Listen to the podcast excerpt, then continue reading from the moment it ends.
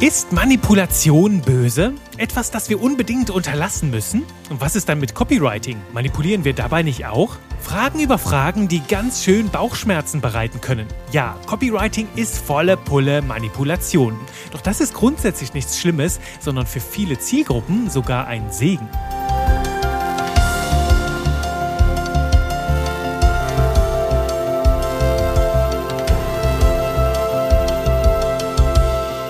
Herzlichen Glückwunsch zu dieser phänomenalen, lebensverändernden Entscheidung, hier wieder dabei zu sein. Danke, dass du eingeschaltet hast zu einer neuen Runde Spaß mit Buchstaben hier im Podcast für leckere und verkaufsstarke Texte mit mir, Juri Keifens. Ja, heute mit einem hochgradig manipulativen Einstieg. Doch ganz ehrlich, das ist er immer. Und dazu sage ich gleich noch ein paar Worte mehr. Das passt ganz schön zum Thema dieser Folge. Wir sprechen heute über Manipulation. Dieses Thema und insbesondere diese Wort ist mir in den letzten Wochen immer wieder über den Weg gelaufen. Wenn ich zum Beispiel mit Leuten über Copywriting-Techniken gesprochen habe oder in einem Rahmen sogar mit einer ganz simplen Suggestivfrage. Da entgegnete mir jemand, Juri, so darf man Fragen nicht stellen, das ist Manipulation. Und das hat mich stutzig gemacht. Denn wenn Menschen so reagieren, dann sagt das erst einmal einiges über ihre Haltung aus, über ihre Überzeugung und in diesem Fall halt auch, dass sie einen sehr gut funktionierenden ethisch-moralischen Kompass haben haben, würde ich sagen. Für mich erst einmal, lass uns klarstellen, alles, was wir tun, ist Manipulation. Wenn wir das Wort, wir nehmen es gleich noch ein bisschen mehr unter die Lupe, das, was viele darunter verstehen, doch grundsätzlich, wenn wir das Wort an seine Wurzel zurückführen, bedeutet es einfach so viel wie beeinflussen. Wir nehmen Einfluss auf andere Menschen und das tun wir jederzeit. Immer wenn wir kommunizieren, verfolgen wir ein Ziel. Du und ich, wir würden doch nicht den Mund aufmachen, wenn wir keine Absicht hätten, oder?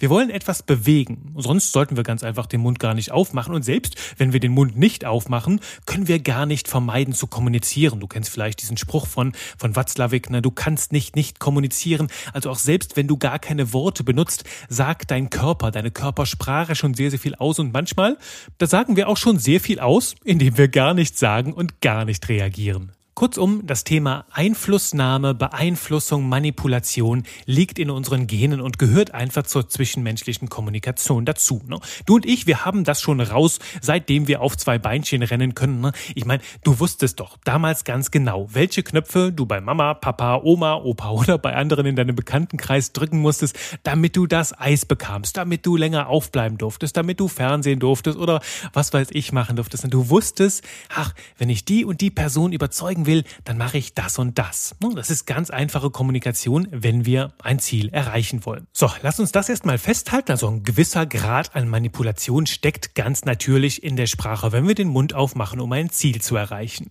Bis hierhin haben auch viele Menschen überhaupt gar keine Bauchschmerzen. Die kommen erst auf, wenn es in eine andere Richtung geht, nämlich wenn es um verdeckte, undurchsichtige Einflussnahme geht. Das heißt, wenn wir Menschen auf eine Art und Weise beeinflussen, ohne dass die überhaupt verstehen, verstehen oder überhaupt mitbekommen, was da gerade passiert mit ihnen. Sprich, wir haben einen ganz besonderen Vorteil. Und für viele Menschen, die so einen sehr feinen Sinn haben für Gerechtigkeit, für Ehrlichkeit, für Ethik und Moral, ist das, da gerät die Kommunikation so in Disbalance, weil die andere Person ja gleichermaßen den Vorteil haben müsste, um sich gegen so eine Manipulation zu schützen. Und auch dazu gibt es sehr, sehr viele Bücher. Und ich meine, halt auch in dem Moment, wo du Copywriting selber lernst, diese Techniken lernst, immunisierst du dich zu einem gewissen Maß und natürlich auch dagegen. Ne? Du fällst vielleicht nicht mehr so schnell drauf rein, weil du manche Strategien durchschaust. Doch ganz ehrlich, ähm, selbst ich, der diese Strategien seit Jahren einsetzt und halt auch lehrt, ich falle regelmäßig immer wieder drauf ein,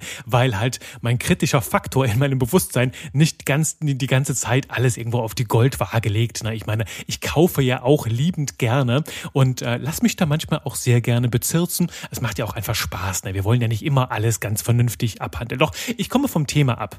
Also dieses Thema undurchsichtige, verdeckte Einflussnahme, wenn da jemand einen besonderen Vor Vorteil hat und uns auf eine Art und Weise bearbeitet, dass wir gar nicht wissen, wie uns geschieht, dann kriegen viele Bauchschmerzen. Doch das Ding ist jetzt, ne? Das ist ja jetzt hier, hat für mich ganz klar etwas mit Bewusstsein zu tun. Denn ich kenne Menschen, die sind super überzeugend, super charismatisch, können dir alles verkaufen und du hängst einfach nur so an ihren Lippen. Also es sind Menschen, die tun das, was sie tun, richtig gut, ohne zu wissen, was sie dir überhaupt machen. Ne? Es gibt halt auch Copywriting-Talente, die schreiben richtig gut, aus voller Energie Strategie voll überzeugen, treffen genau den richtigen Ton, ohne dass ihnen da immer so richtig klar ist, was sie da tun. Viele kommen dann auch zu mir in den Copywriting-Kurs, weil sie wissen wollen, okay, Juri, an meinen besten Tagen, da bin ich so richtig gut. Ich will jetzt nur gerne verstehen, wie mache ich das, damit ich das auch dann umsetzen kann, wenn ich mal nicht so einen guten Tag habe. Ne? Also es geht darum, diese unbewusste Kompetenz zur bewussten zu machen. Und wenn ich dann manchen Leuten so folge, die sagen, ne, in dem Moment, wo wir das so verdeckt machen, ne, wo wir einen Vorteil haben, da wird das Manipulation. Das würde ja auch bedeuten, wenn jetzt jemand, der von Natur aus sehr überzeugend ist, sehr gut manipulieren kann, in dem Sinn also sehr gut mit seiner Kommunikation seine Ziele erreichen kann, das wäre dann noch nicht kritisch, ne? weil der macht es ja ohne zu wissen, was er da tut. Doch in dem Moment, wo die Person das lernt und dann bewusst, vielleicht auch mit Kalkül macht, dann wird es plötzlich verwerflich? Ich stelle diese Argumentation hier einfach mal ganz offen und nüchtern in den Raum. Sie ist durchaus interessant und ich bin in den letzten Wochen sehr viel schwanger mit ihr gegangen. Nur für mich trifft sie noch nicht ganz den Kern der Sache. Sie bringt uns sehr nah ran, doch für mich bedeutet es nicht, nur weil du die Strategien der Manipulation kennst und sie auf Menschen anwendest, bedeutet das noch nicht für mich, dass du ein schlechter Mensch bist und alles, was du damit erreichen willst, schlecht ist ne, und verwerflich. Es geht tatsächlich um die Haltung und ein Thema, das damit reinkommt kommt, in dem Moment, wo wir das lernen, ne, das Manipulieren, das Menschen überzeugen, in dem Moment kommt ein Stichwort mit rein, nämlich Verantwortung. In dem Moment, wo wir so eine Strategie, ein Tool in den eigenen Händen haben, ist das ganz stark abhängig von unserer Haltung und von unserem ethisch-moralischen Kompass, was wir damit tun. Du kennst da die unterschiedlichsten Beispiele, ne? Zum Beispiel das mit dem Messer, ne? In den Händen eines Räubers, eines Schurken, eines Barbaren ist ein Messer ein gefährliches Werkzeug, das Menschen töten kann. Nur gleichzeitig hast du Chirurgen, die dieses Instrument einsetzen, um Leben zu retten. Und ein Bäcker oder ein Koch setzt es ein, um Menschen zu beglücken und zu verzaubern. Also alleine das Messer an sich ist noch nicht verwerflich, sondern die Haltung dahinter. Und nur weil du jetzt lernst, mit einem Messer umzugehen, bedeutet das noch lange nicht, dass du dadurch ein böser, zwischen Anführungszeichen, Mensch wirst. Es kommt auf die Haltung dahinter an und die will ich hier mit dir etwas näher beleuchten, damit du in Zukunft halt auch mit diesem Wort, mit dem Thema Manipulation ähm, vielleicht noch klarer umgehen kannst, es besser für dich einsortieren kannst. Und aus meiner Überzeugung gibt es grundsätzlich fünf Arten, zu kommunizieren. Und wenn du mein Buch kennst, der Persönlichkeitscode, die zehn Programme, die jeden Menschen steuern, dann wirst du das hier mit ein bisschen Schmunzeln hören, denn ich illustriere es auf ähnliche Weise im Buch in einem der ersten Kapitel. Ne? Die fünf Arten zu kommunizieren. Erstens, die Person tut nicht, was du sagst und sie fühlt sich schlecht dabei. Stell dir vor, jemandem geht es nicht so gut. Jemand knabbert an einem Problem und du hast die Lösung für diese Person. Ne? Entweder hast du einen guten Rat, du hast eine gute Dienstleistung oder du hast ein gutes Produkt, das dieses Problem für diese Person lösen kann. Und du stehst daneben und denkst dir, du, dich trennt nur noch ein einziger kleiner Schritt vom Glück. Doch es gelingt dir nicht, die Person zu überzeugen, das zu tun. Sie tut nicht, was du sagst und am Ende fühlt sie sich weiterhin schlecht. Und das ist halt einfach traurig. Ne? In solchen Situationen, wenn wir nicht überzeugend genug sind, um Menschen für unsere Welt zu gewinnen. Und mit so einer Situation ist niemandem so wirklich geholfen. Ich meine, du hast viele Worte eingesetzt, na, viel Zeit, viele Ressourcen, viel von deiner Energie, um eine Person zu überzeugen. Doch am Ende entscheidet sie sich dagegen, deinem Rat zu folgen und ist immer noch traurig, fühlt sich immer noch schlecht. Du hast Buchstaben verschwendet, und das ist ganz klar Buchstabenverschwendung hier, sollte ein Verbrechen sein und der Person ist nicht geholfen. Also in dieser Situation, ne, erstes Szenario ist gar keinem geholfen, Buchstabenverschwendung brauchen wir nicht länger zu beleuchten. Zweite Situation, die Person tut nicht, was du sagst und fühlt sich trotzdem gut dabei.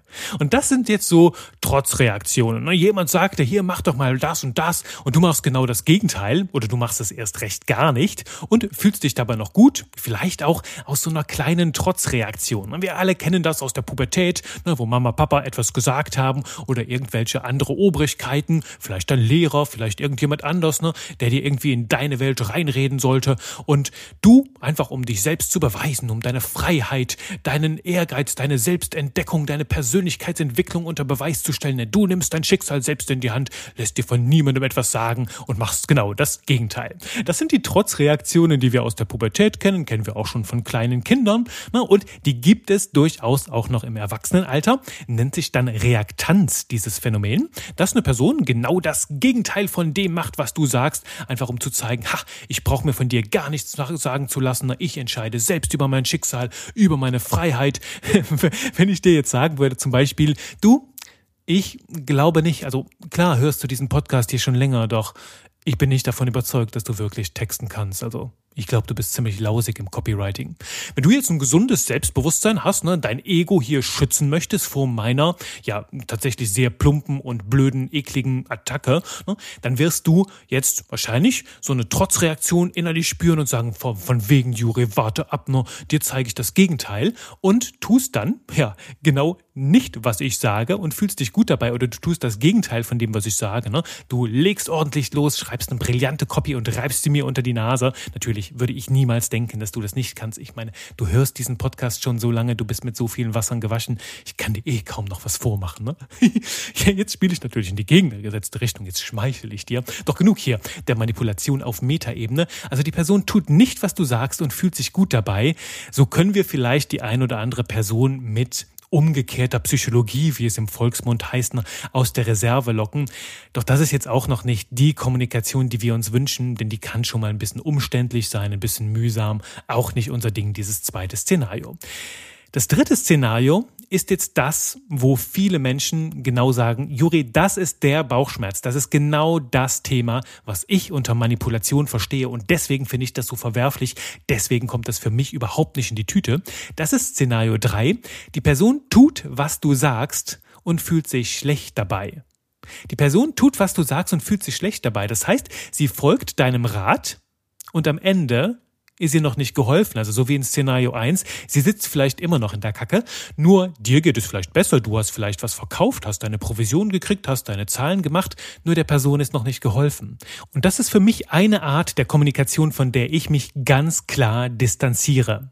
Das sind so, weißt du, so Situationen, wo du ein ganz klares Nein-Gefühl hast, so einen richtig krassen Bauchschmerz. Doch jemand bearbeitet dich mit seinen Worten, überredet dich, schwatzt dir am Ende was auf. Das ist dieses Verkaufen mit der Brech Brechstange und vielleicht fühlt es sich erst gut an und du schiebst dieses Nein-Gefühl erstmal so zur Seite und ja, denkst du, ja, okay, ich gebe dem eine Chance, nur um dann irgendwie ein paar Stunden später zu merken, okay, eigentlich habe ich jetzt was gekauft, was ich gar nicht wollte und ich habe nur dem Verkäufer irgendwie einen Gefallen getan oder ich war so eingeschüchtert oder hatte so eine Angst, dass ich gar nicht irgendwie was dagegen halten wollte. Und dann am Ende sitzt du da, hast dein Geld investiert, bist aber nicht besser dran als vorher. Und das ist dieses Thema einseitige Vorteile Vorteilnahme oder auch gezielte Täuschung, wenn die Person, die verkauft, von Anfang an weiß, dass sie den Menschen da irgendeinen Mist verkauft, wo ihnen am Ende dann nicht besser geholfen ist, ne, als am, am Anfang noch zuvor. Und hier ist es ganz klar, ne, die eine Person, die verkauft, geht als Gewinner raus und der Kunde, die Kundin wird zum Opfer. Und das sind halt auch Situationen, von denen ich mich ganz klar distanziere. Solche Menschen unterstütze ich auch nicht, weder mit meinem Copywriting noch mit meinem Kurs, weil mir immer wichtig ist, dass die Leute halt auch was richtig Wertvolles zu verkaufen verkaufen haben und sich auch einsetzen, immer den maximalen Mehrwert für die Zielgruppe zu bieten. Und das bereichert letzten Endes auch das Copywriting, weil nichts ist schlimmer und blöder für einen Texter, eine Texterin, als Texte schreiben zu sollen für etwas, wo überhaupt nichts ist. Also manche Leute denken ja, man könnte damit mit Worten, mit Buchstaben da irgendwas hinzaubern. Schreib einfach gigantische Texte. Ich habe halt einfach nur so ein Müllprodukt, aber ich schreibe jetzt brillante Texte, damit die Menschen das kaufen. Das geht nach hinten los. Das ist so viel leichter und so viel gewinnbringender und nachhaltiger, starke Copy zu schreiben, wo auch ein starkes Produkt ist, eine starke Haltung dahinter. Deswegen lehne ich solche Themen halt kategorisch ab und sage dann den Leuten, ich kann gerne dabei unterstützen, ein gutes Angebot zu entwickeln, das echten Mehrwert für andere Menschen bringt, halt auch ein richtig starkes Werteversprechen dahinter hat. Das können wir nämlich dann anschließend auch sehr, sehr schön verkaufen. Ne? Also diese einseitige Vorteilnahme, die Person tut zwar, was du denkst, fühlt sich dann am Ende aber schlecht dabei. Das ist der Fall, von dem wir uns ganz klar distanzieren dürfen. Das ist halt auch das, was viele mit der verwerflichen Art der Manipulation verbinden. Und du merkst halt auch hier, es kommt auf die Haltung dahinter an. Und die richtig schöne Haltung, auf die treffen wir in Variante Nummer vier. Die lautet nämlich, die Person tut, was du sagst und fühlt sich gut dabei. Ach, das ist doch schön. Ne? Die Person folgt deinen Empfehlungen, sie lässt sich darauf ein, auf deine Worte, ne, halt auch auf deine Argumentations- und Überzeugungsstrategien, folgt dir Gedanke für Gedanke, kriegt vielleicht leuchtende Augen und kommt am Ende zu einem Ergebnis, wo sie sagt, du, dafür hätte ich sogar noch mehr Geld gezahlt. Ne? Und wir arbeiten hier ganz wichtig, mit den Menschen und niemals gegen sie im Verkauf. Ne? Wir wollen die Menschen zu einem Ziel führen, das für sie gut und wertvoll ist und niemals gegen sie arbeiten. Also wenn sie noch irgendwo offene Fragen haben, wenn sie Einwände haben und Vorwände, dann können wir das behandeln. Ist dann auch meistens ein Vertrauensthema, würde jetzt hier den Rahmen sprengen. Wir wollen sie nicht überreden, und halt auch nicht irgendwie, weißt du, in etwas reinschwatzen, in etwas aufschwatzen, sondern ich definiere Verkauf ja sehr gerne als ich gebe den Menschen die Infos und Argumente mit, die sie brauchen, um es sich selbst zu verkaufen.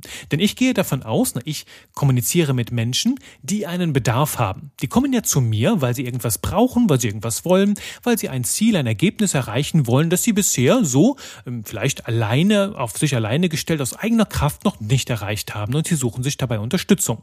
Das heißt, die haben einen Bedarf, die wollen irgendwo hin und ich bin überzeugt, ich habe ne, hier aus meiner Warte heraus das beste Angebot, den besten Weg auf dem Markt, um sie dorthin zu bringen. Also darf ich sie da auch davon überzeugen. Und wenn das am Ende dann halt voll zutrifft, wenn sie mit mir die Reise gehen und Feuer und Flamme sind, so begeistert sind, dass sie am Ende am liebsten noch mehr von mir kaufen möchten, dann haben wir alles richtig gemacht. Dann habe ich sowohl ein schönes Geschäft gemacht und sie kommen zu ihrem Ergebnis, das halt noch viel, viel mehr wert ist, als sie investiert haben. Und das ist für mich die Kommunikation, wie sie sein sollte. Das ist Manipulation im schönsten Ton, im besten Sinne. Wir wollen hier also am Ende eine Win-Win-Situation für beide Seiten schaffen, bemühen wir noch dieses alte Klischee, ne? Anders als in dem Szenario 3, ne? Die Person tut, was du sagst und fühlt sich schlecht dabei, wo wir diese einseitige Vorteilnahme haben, möchten wir, dass am Ende der Transaktion, ne? am Ende des Geschäfts ein schöner, großer Vorteil und vor allem auch ein nachhaltiger Vorteil auf beiden Seiten besteht. Dass kein